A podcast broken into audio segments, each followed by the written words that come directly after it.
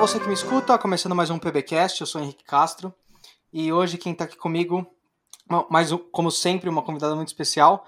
Ela é fisioterapeuta pélvica, ela é vaginal influencer e ela está como vaginal influencer no arroba SOSPeríneo lá no Instagram, onde ela fala de educação sexual. Ela também tem um curso que vocês podem conferir lá sobre saúde da, é, da população LGBTQIA+, e ela é docente é, de pós-doc é, da disciplina de saúde da mulher na Universidade de São Francisco. É, Cláudia Milan, tudo bom, Cláudia? Bem-vinda. Muito obrigado por aceitar o, o, nosso convite. Tudo bem, Henrique? Obrigada pelo convite de vocês. É um prazer estar aqui contribuindo com pautas né, de saúde íntima, que é a minha especialidade, e que são assuntos muito velados, é, que precisam ser falados, né? O assunto de hoje é pobreza menstrual. Isso, exatamente. E eu ia até te perguntar, porque você. Foi interessante você já começar falando que o, o assunto, é, são assuntos velados, assim, porque.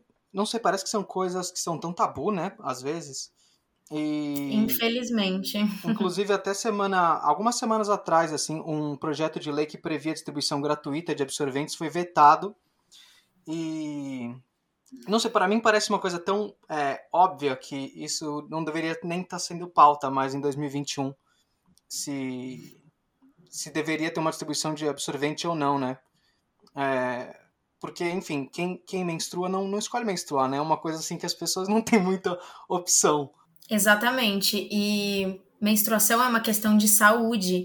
Na nossa Constituição tem lá o artigo 196, né, que fala sobre a saúde ser um direito de todos e dever do Estado. E pautas menstruais fazem parte da saúde da população, não só de mulheres e meninas, mas de pessoas trans também, de homens trans, de todas as pessoas que têm útero, né? É isso, eu acho que extrapola um pouco a questão do gênero. É, pessoas menstruantes precisam dessa assistência, precisam de, de subsídios, e a pobreza menstrual é um problema real. Por mais que as pessoas pensem que isso se limita, esse assunto se limita a países é, que o senso comum acha que são países é, mais carentes, a gente não pode ignorar o fato de que existe no Brasil e tem muita gente passando por isso. Muitas pessoas deixando de ir para a escola, muitas pessoas deixando é, de praticar lazeres, muitas pessoas com problemas a respeito da saúde menstrual, no manejo, né, dessa questão da higiene menstrual, que é uma coisa básica, assim, do ser humano. Ninguém, como você disse, escolhe menstruar, né? Então é, é complicado que não haja um, um nenhum tipo de ajuda nesse sentido, né? Aqui no Brasil, é, fora daqui, eu sei que a Escócia foi o primeiro país do mundo a oferecer, né, absorventes e, e tampões, né, gratuitamente para as pessoas. Eu acho que é um exemplo a ser seguido. É, e o que eu acho curioso, assim, é que o Brasil tem um sistema de saúde muito bom, né? A gente tem, por exemplo, distribuição de preservativos gratuita. Então, isso mostra que a rede tem, né? O, a questão estrutural para fazer isso existe. E então é uma questão meio que parece que é de exclusão dessas pessoas. Parece que é um projeto de fazer com que essas pessoas realmente sejam é, constrangidas ao, ao, sentido de é, perderem a oportunidade de ir para a escola, todas as coisas que você falou que acontecem com essas pessoas que sofrem desse problema, que é um problema de saúde pública, né?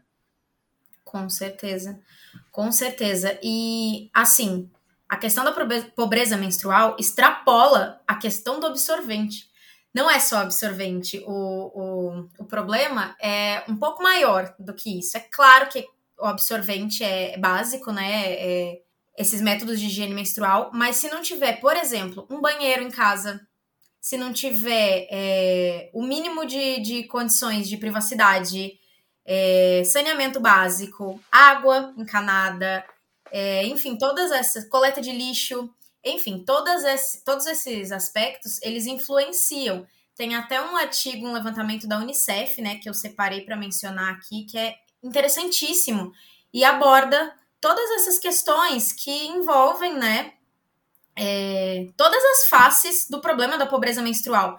Então, não envolve apenas a falta do absorvente, é uma falta de estrutura também, né? E isso, isso vem da situação de vulnerabilidade das pessoas. Quanto maior a situação de vulnerabilidade socioeconômica, mais essa questão entra.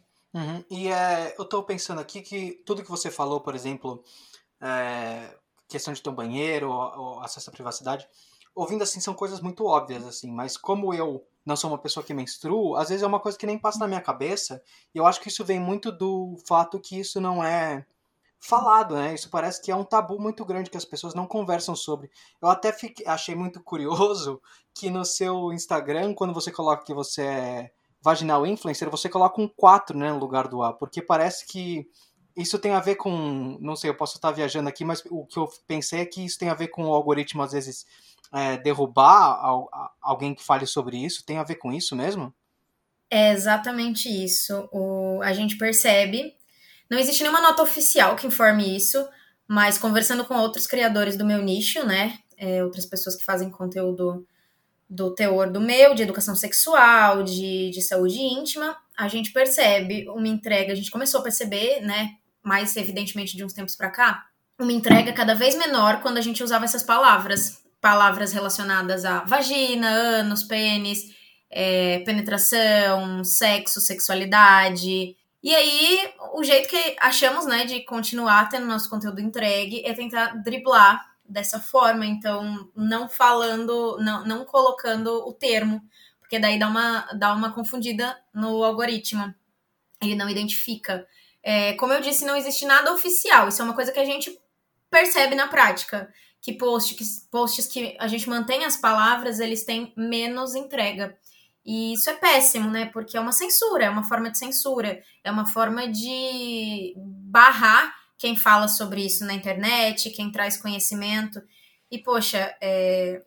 eu sou uma profissional, as minhas colegas profissionais de saúde também acham isso, médicas, enfermeiras, outras fisioterapeutas, psicólogas, toda a galera que fala de sexualidade, educação sexual, saúde íntima e afins, percebe é, isso rolando, essa censura rolando. Fora que critérios para censura do Instagram. Eu tive uma foto uma vez censurada que eu postei um colo de um útero. Tentei postar, o Instagram não deixou. É, foi retirada como pornografia. Era um colo de um útero. Só que a gente vê por aí é, muitas outras postagens. Eu, por exemplo, denuncio quando eu vejo postagens de cunho ofensivo, de postagens que atacam outras pessoas, postagens que fazem bullying, etc. E nem sempre são excluídas. Nem sempre né, o, o Instagram entende como uma violação. Só que quando é uma coisa a respeito do corpo humano, é, falada por profissionais, falada por especialistas, muitas vezes é barrado. E eu percebo isso em outras, conversando com outras colegas também do meu nicho isso é, é revoltante, é injusto, né? Porque ninguém tá passando pornografia ali, sabe? A gente tá ensinando, a gente tá fazendo educação em saúde, coisa que deveria ter na escola. Sim, e é curioso porque como uma mera associação assim com assuntos né, sobre sexualidade e tal é classificado como pornografia, assim, né? Como tem parece que um abismo entre eles pegarem o contexto do que está sendo falado. Isso é muito muito louco, assim. Eu lembro que até, não sei se você chegou a ver isso já, mas tinha um Instagram que postava foto de mamilos, só que mamilos tipo ultra, um close, muito só no mamilo, assim. Uhum. Então você não, não dá para saber se é, se é um mamilo de um homem ou se é um mamilo de uma mulher. Isso meio que confundiu, assim, né, o, quem tava, quem tava responsável por fazer essa censura, porque numa foto no close realmente você não consegue saber quem é. Então, pra, pra, é, é meio que esse ponto, né? Como às vezes essa pornografia e tal tá no. É, não leva em conta o contexto, não leva em conta realmente o, o conteúdo que tá vindo por trás daquilo. Exatamente. Aí a gente entra numa outra discussão também. Por que, que um mamilo masculino não é censurado e um mamilo feminino é censurado? A gente entra nessa, nessa discussão né, que é, envolve muito mais coisa, envolve coisas muito mais enraizadas na sociedade como um todo, não só numa plataforma de, de, de redes sociais, né? Mas é isso, a gente tem que lidar com as censuras da forma que elas são apresentadas. A gente fala sobre a censura esses tempos atrás. Eu fiz uma live com uma colega falando mesmo sobre essa, essa censura que a gente estava percebendo na plataforma. A gente divulgou bastante essa live, bastante gente assistiu, bastante gente veio falar comigo que percebeu a mesma coisa. Então não é um fato isolado, né? Não é uma coisa que só eu percebo no meu perfil. E você, como, como alguém que é, é uma educadora sobre esse assunto, você percebe que essa, essa censura, esse tabu, ele existe também fora das redes sociais, assim como você vê as pessoas quando você fala com as pessoas sobre isso na vida real, assim, vamos dizer assim, as pessoas é, ainda eu sinto ainda que tem, existe um tabu forte sobre esse tipo de assunto. Existe, infelizmente ainda existe. A gente usa a rede social, né? Eu uso as redes sociais como ferramenta para levar o conhecimento e desconstruir, né? Muita e desconstruir não só o, as questões do preconceito e tabu, né? Mas desconstruir a ideia de que cuidar do nosso corpo é errado, de que a gente deve ignorar a, a parte da sexualidade, da vida sexual, que é uma coisa fisiológica, que é uma coisa que faz parte da vida e que todo mundo tá meio que no escuro, ninguém ensina sobre isso, né? E, e as pessoas não nascem sabendo. Presume-se que todo mundo deva saber, só que ninguém nasce sabendo. Por exemplo, gravidez na adolescência, é, questão de ISTs, que são as infecções sexualmente transmissíveis. Ninguém nasce sabendo como que pega, como que passa, como que previne, como que previne uma gravidez indesejada, como funciona o próprio ciclo menstrual, já que a gente está falando de menstruação aí. Muitas, muitas, muitas pessoas, adolescentes, vêm me perguntar na DM como que funciona o ciclo, como que começa a contar, quando que é o primeiro dia, quanto tempo é normal, sintomas, enfim. A gente, claro que no Instagram é muito limitado. O, a gente pode fornecer informações, né? Mas nenhuma página da internet substitui uma consulta. A gente entra em outra questão também. A gente precisa ampliar o acesso, né? De, de, de, algumas, alguns grupos populacionais à saúde. E se a gente for olhar os artigos, se for olhar os estudos, são os mesmos locais de maior vulnerabilidade que têm menos acesso ao serviço de saúde, que têm menos acesso aos métodos de higiene menstrual. É, nessa pesquisa da Unicef mesmo fala das regiões. Deixa eu só abrir aqui a parte que fala, o gráfico, ó. É, tem um gráfico que apresenta todas as condições mínimas para o cuidado menstrual na escola. Então, por região. A região norte, 50% das escolas né, pesquisadas é, apresentavam condições, 50% não. O que, que são essas condições? Banheiro na escola, é, ambiente com papel higiênico, com água para lavar a mão, etc. É, Nordeste, um pouco menos, quase 60%, é, quase 60% das, pessoas, da, das escolas possuíam, mas quase 40% não possuíam. É, no centro-oeste, um pouquinho ali perto, 60%, 40%. Na região sudeste, já menos, ó, cerca de 30% só das escolas que não apresentavam essas condições. Região sul, mesma coisa. Então a gente percebe que por região, a, algumas regiões elas carecem um pouco mais de estrutura, de assistência, de todas essas questões básicas que precisam ser garantidas, né, à população, que é direito da população. É, e é, é interessante porque os dados que você está dando, é, esse problema da pobreza menstrual, pelo jeito, ele acompanha um problema social é, de outras esferas, né? Porque as regiões norte, a região é, nordeste, elas têm índices sociais piores, isso faz tempo, por todo um desenvolvimento desigual que teve no, no, no país e o como isso então está atrelado a condições sociais mesmo, que foi uma coisa que você mesma falou lá no começo da conversa, né? O como isso é um problema não só de saúde pública, mas social. É um problema social e extrapola também a questão racial. É, nesse mesmo artigo da Unicef, que é assim muito importante de todo mundo que se interessa pelo tema, na verdade é uma a responsabilidade é de todo mundo, né? Então todo mundo deveria se inteirar desses dados. Ele também traz que é, ele traz por tópicos, por exemplo, banheiro em casa. As chances de meninas do norte não terem um banheiro em casa de uso exclusivo dos moradores é de 33 vezes em relação ao do sudeste, tá? Questão de água. Olha, saneamento. É interessante salientar que enquanto cerca de 24% das meninas brancas residem em locais avaliados como não tendo serviços de esgotamento sanitário, temos quase 37% das meninas negras vivendo em iguais condições. É uma porcentagem maior. É, assim como no, no caso do esgotamento, podemos verificar a variação entre as taxas quando comparamos raças. Enquanto cerca de 7% das meninas brancas não têm acesso a serviços de coleta de lixo, essa taxa duplica entre as meninas negras. É, outro dado também, que cerca de 959 mil pessoas habitam domicílios com abastecimento de energia classificado como ruim, e é interessante ressaltar que, dentre o total de meninas sem acesso a serviço de fornecimento elétrico, 22% são brancas e 76% são pretas ou pardas. Insegurança alimentar, mesma coisa. E aí vai indo os tópicos do, do, do trabalho, né? E a gente precisa é, trazer esses dados à luz da, da, do conhecimento da sociedade, né? Porque quando uma coisa não faz parte da realidade de alguém, essa pessoa tende a, a, não pensar muito sobre aquilo. E se ela não pensa muito sobre aquilo, ela não acha que aquilo existe ou que aquilo está acontecendo, mas está acontecendo. É, e existem essas variáveis de vulnerabilidade em questão de só sociais, questões raciais, e precisa de um olhar, sabe, é, para isso.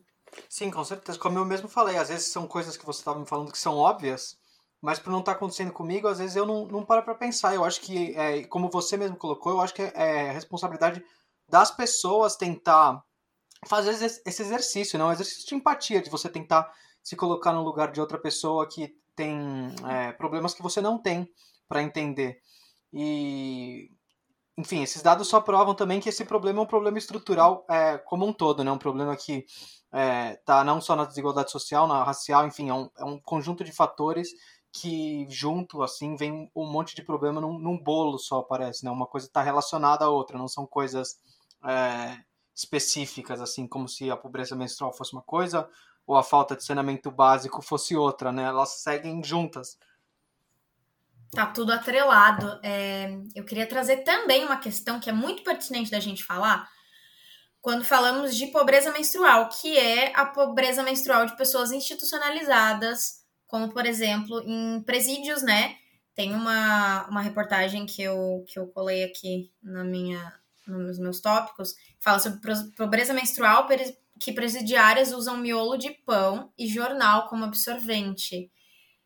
É, isso é questão de direitos humanos, né? É, isso é, são direitos básicos. Se eu puder recomendar um livro para vocês sobre isso, leiam Presos que Menstruam, da Nana Queiroz. É, fala sobre a brutal vida das mulheres, né, tratadas como homens nas prisões brasileiras. Então, o sistema penitenciário não tem um olhar sobre os presos que menstruam, né? Não, não só mulheres, os presos que menstruam. É, quando a gente fala de mulheres, a gente acaba invisibilizando um pouquinho a questão dos homens trans, das pessoas não binárias que são minoria, né? Mas que também precisam de um olhar. Então tem diversas, diversas coisas envolvidas e todas precisam de atenção, todas precisam de estratégias, na verdade, né? E quem precisa fazer essa estratégia precisa ter uma competência lá de dentro para gerir isso tudo, né? Para poder é, melhorar a situação das, das pessoas, do, de quem vive no país, dos cidadãos. É, e é, é legal você colocar essa questão do, de pessoas institucionalizadas, né? Porque isso não é só um problema do Brasil, eu acho que é um problema mundial, assim, que Sim. as pessoas acham é, que só porque uma pessoa cometeu um erro, enfim, ela está presa, ela deveria perder direitos básicos e humanos, assim, que são inegociáveis, né? E... É por isso que a gente precisa. É... É, a gente precisa enxergar a verdade... o verdadeiro objetivo de uma penitenciária. O verdadeiro objetivo de uma penitenciária é reabilitar aquela pessoa, sabe? E o que a gente enxerga na realidade são, são violações dos direitos humanos, são, são coisas grotescas mesmo dentro de, de presídios que, que coisas que não deveriam acontecer, né? Aquele deveria ser um lugar de ressocialização, de reabilitação. A gente não tá falando aqui de tipos de crime, a gente não, não tá falando aqui para julgar ninguém, até porque não faz parte da nossa função é, julgar ninguém por nada. Esse é o trabalho do juiz é julgar, não sou juíza. Mas a questão, a grande questão é essa, né? O olhar sobre o sistema carcerário. O sistema carcerário deveria ser algo para reabilitar as pessoas, né? E na prática a gente vê que isso não acontece muitas vezes. É, e eu até, até ouvi um, uma pesquisa, é porque eu não, não com ela aqui, mas então não saberia dar os dados exatamente, mas que na Noruega, por exemplo, que é um, que tem um sistema penitenciário é, onde as pessoas são tratadas com como elas deveriam ser tratadas, né, com os direitos dela garantidos, elas têm a oportunidade de fazer uma ressocialização dentro da própria penitenciária. Trabalhos, inclusive. Trabalhar, exatamente. E tem um dos, é, índice, um dos menores índices de é, criminosos que é, rescindem no crime. Então isso funciona, não é, não é balela, assim, né? Isso tem dados que corroboram com isso. Pois é, por isso que precisaria de uma reforma, né? De repensar o jeito de fazer. Repasse de verba também acredito que seja uma questão. É, enfim, existem outros pormenores, né? E tudo mais. O Brasil é um país muito grande. E a gente sabe quanto maior o território, mais difícil a gestão, né? Então, é, é, países da Europa têm essa, esse facilitador, digamos assim, de serem países menores e tudo mais. Então tem muita, muitas questões envolvidas, né? Mas precisa realmente ser uma pauta de discussão é, de quem gere o país, né? Da gestão do país. Sim, com certeza.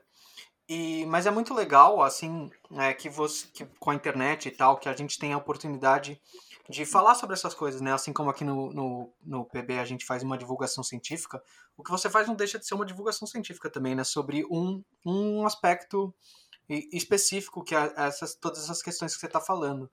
E eu achei interessante, voltando um pouco, quando você falou que tem várias pessoas que te procuram na DM, assim, para perguntar coisas, o como é, mostra, assim, que faz diferença, né? Ter um lugar, assim, que você possa buscar para ter informações confiáveis, porque eu fiquei imaginando, às vezes as pessoas não podem nem falar em casa, assim, por conta de tudo que a gente falou, pelo tabu, porque tem um constrangimento muito grande se você chegar, sei lá, pro seu pai, para sua mãe perguntar algo do assunto. Então, enfim, ter um espaço assim na internet que dê informação confiável é muito muito bom, muito positivo para tentar reverter essa situação. Sim, eu gostaria de conseguir responder todo mundo lá. Infelizmente não dá, chega muita coisa, mas quem eu respondo eu consigo é, esclarecer a dúvida e tudo mais. E tentar dar um um caminho, né, para a pessoa, olha, o seu caso você vai precisar procurar realmente um, o, o, sistema de saúde, vai no postinho, ou se é uma dúvida de só, ah, eu quero aprender a contar meu ciclo menstrual, como que eu faço? Dá para ensinar. Mas assim, é, muita gente me fala também, é, eu quero ir no ginecologista, eu preciso de uma consulta, uma consulta ginecológica, eu não sei como falar isso para minha mãe, eu não sei como pedir para os meus pais, ou os meus pais não querem porque acham que só pessoas que já tiveram relações sexuais precisam de médico, mas eu sinto muita cólica, eu preciso ir, sabe? São é. essas questões. E existe um tabu também sobre a ida ao ginecologista. Existe um tabu enorme sobre virgindade. Existe tabu sobre uso de coletor. Então eu explico tudo isso lá e tento explicar de forma clara e didática, né? É, hoje em dia, é lógico que tem pessoas que não têm acesso à internet também, mas a internet está presente em muitos lares. É, então é uma ferramenta que a gente não pode deixar de lado enquanto profissional de saúde. Eu me sinto, eu me sinto na responsabilidade de utilizar essa ferramenta de tamanho alcance para fazer a informação chegar, sabe? Para fazer, para me fazer ouvir, para fazer minha voz ser ouvida, né? E, e assim, eu percebo realmente que quando elas me trazem feedback, eu percebo uma resolutividade, sabe? Ai, procurei o, o, o médico, é, era isso, isso, isso. Às vezes elas me trazem a demanda de volta, falam que resolveu, agradecem. É, porque muitas delas não têm nem noção de que precisa procurar o médico em algumas situações, sabe? Até para poder dizer, olha, isso aqui você precisa procurar o médico e tudo mais. E tem uma questão também que é importante a gente salientar, do Estatuto da Criança e do Adolescente.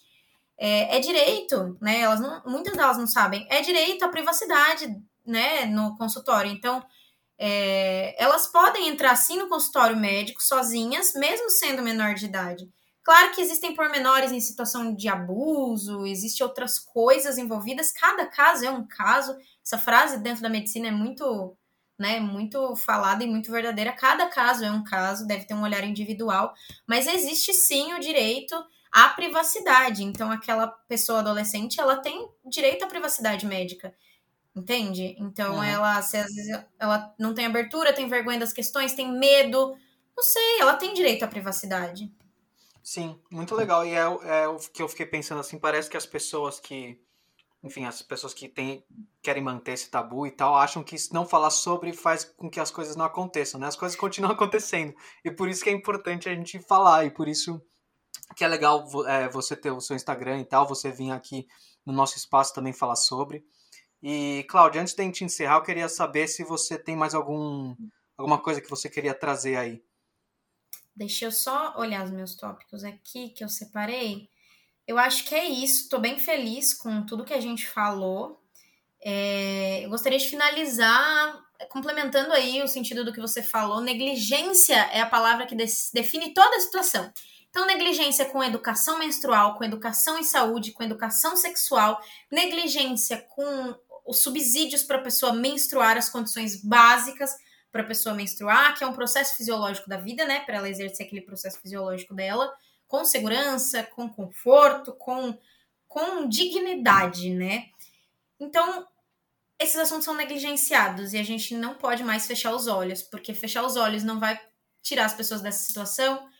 Fingir que ninguém tem atividade sexual ou vida sexual ativa não vai parar a propagação de ISTs, é, então, o melhor caminho é informação. O melhor caminho é informar.